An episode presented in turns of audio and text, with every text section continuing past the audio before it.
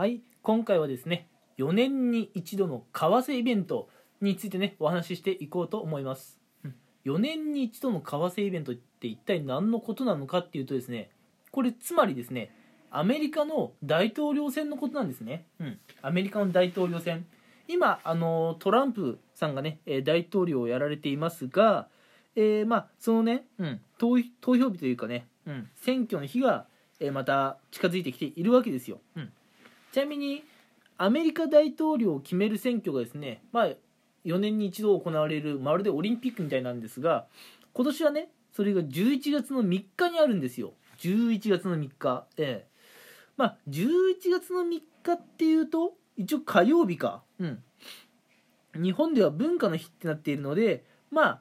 あの休日がねお仕事お休みの人はこの大統領選を、うん、ずっとね見守り続けることができるわけですがこのね4年に一度のね為替イベント、うん、しっかりねあの、まあ、興味ある方は見ておいた方がいいですよというところなんですね。私は今そんなガチじゃないんですけれども遊び感覚で今 FX をやっているんですが FX をやっている方はねこの4年に一度の為替イベントで、まあ、うまくいけばね儲けることができますしもしねあの、まあ、下手すればね損失出ることもありますけれどね。まあそれが FX ですよ。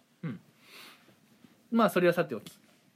今回のアメリカの大統領選では現在のね、うん、現職で大統領をやられている共和党のトランプさんと民主党のねバイデンさんのまあ一騎打ちなんですね、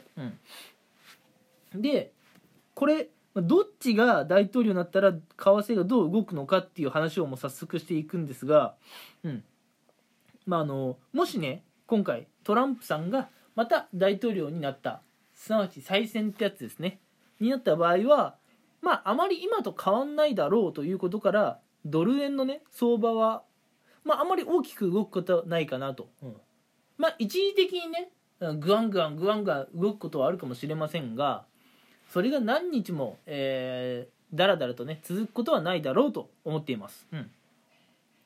ただもしねバイデンさんが大統領選当選した場合、え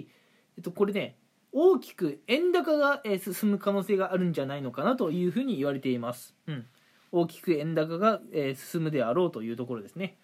えーまあ予想ですよ。本当に予想でこれ確証とかねなんか証拠があるわけじゃないですけども、まあ、1ドル100円、うん、そういったところまで来るんじゃないのかなというふうに、えー噂されています、うん、まあ昨日とかだと1ドル105.4とか、うんまあ、そんなもんだったんで、うん、だもしねバイデンさんが当選した場合はあのー要するにまあ売りですかね、うん、ショートで入っておけば、まあ、あのもしかしたらね、うん、利益が、えー得られるかもしれないというところなんですね。うん。まあ、FX ってね、まあ、上がるか下がるか買いか売りかロングかショートかっていうね、え2つに1つ、うん、っていうところでまあ運ゲーですよねぶっちゃけ、うん、運ゲーただやっぱ大統領選ってどっちが当選した？それによってどう動くっていうなんか根拠という言っていいんですかね？ものがあるのでまああの動きがね予測しやすいってところはあるんですよ、うん、なのでね大統領選を見守って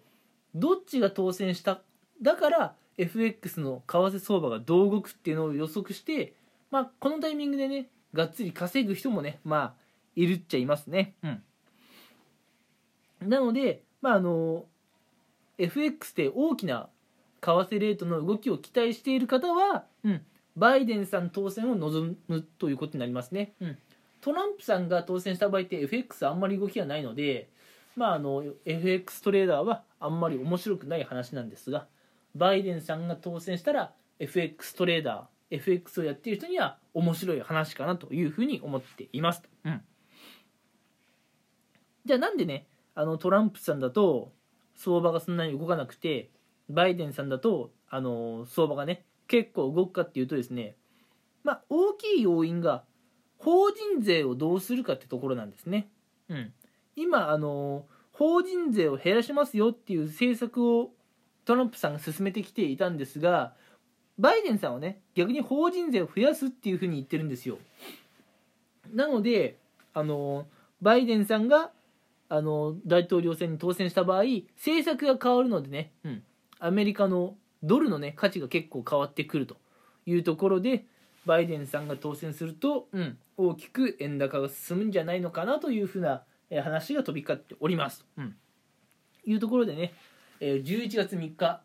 2週間後ですかね、うん、FX をやっている人には目が離せない面白い、えー、時間がやってくるかなというふうに考えていますと。うんまあ確かに目が離せないですね。うん。私も11月3日はもうずっと、うん、ニュースだとか、その、為替レートをね、まあ、しっかり見てみようかなというふうに思っています。うん。ではではでは、え今ね、トランプさんとバイデン氏、うん、どっちの方がこう支持率高いか、まあ、支持率が高いっていうことは、どっちの方がね、当選する確率が高いかっていう話を最後しようと思います。うん。うん。まあ、最近のね、世論調査で言うと、バイデンさんが、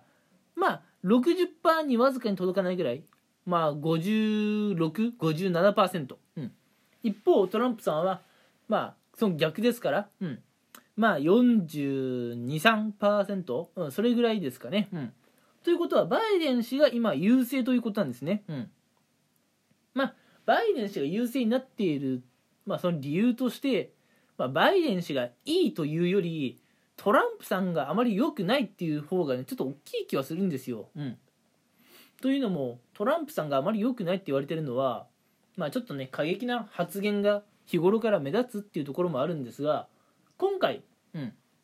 あの1週間くらい前ですかねトランプさんコロナに感染しちゃったじゃないですか。うん、まああのコロナに感染しちゃって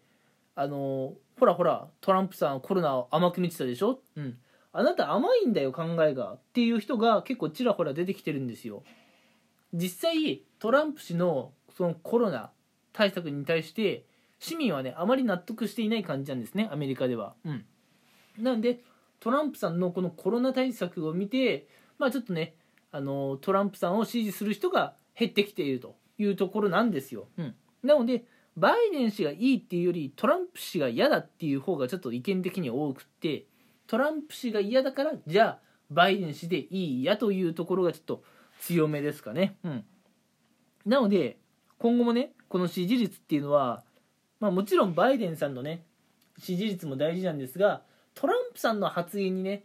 えー、しっかり注目することが大事なのかなというふうに思っていますと。うん、ちなみになんですがえこれ4年前にもねもちろん大統領選はあったんですよ。で4年前の事情を全く知らない方宛てにね言いますけれども4年前もねトランプさんは選挙直前まで劣勢だったんですよ、うん、支持率でねちょっと負けてたんだけど。ただ蓋を開けてみたらトランプ氏が大逆転勝利ですからね。うん。でその時ねなんでトランプさんが大逆転勝利をしたかっていうとあの世論調査でトランプ氏を支持していますと言っていなかった要するに隠れ、うん、隠れ票があったんですね。うん、それがまあ選挙当日の開票日にね、まあ、結果として出てきたと。うん。実は公言しなかったけど、私トランプ支持派なんですよっていう人がいて、選挙やってみたら、あれ？トランプ支持派の方が多いじゃんってなって、トランプさんが4年前には大逆転勝利で大統領になったんですよ。うん。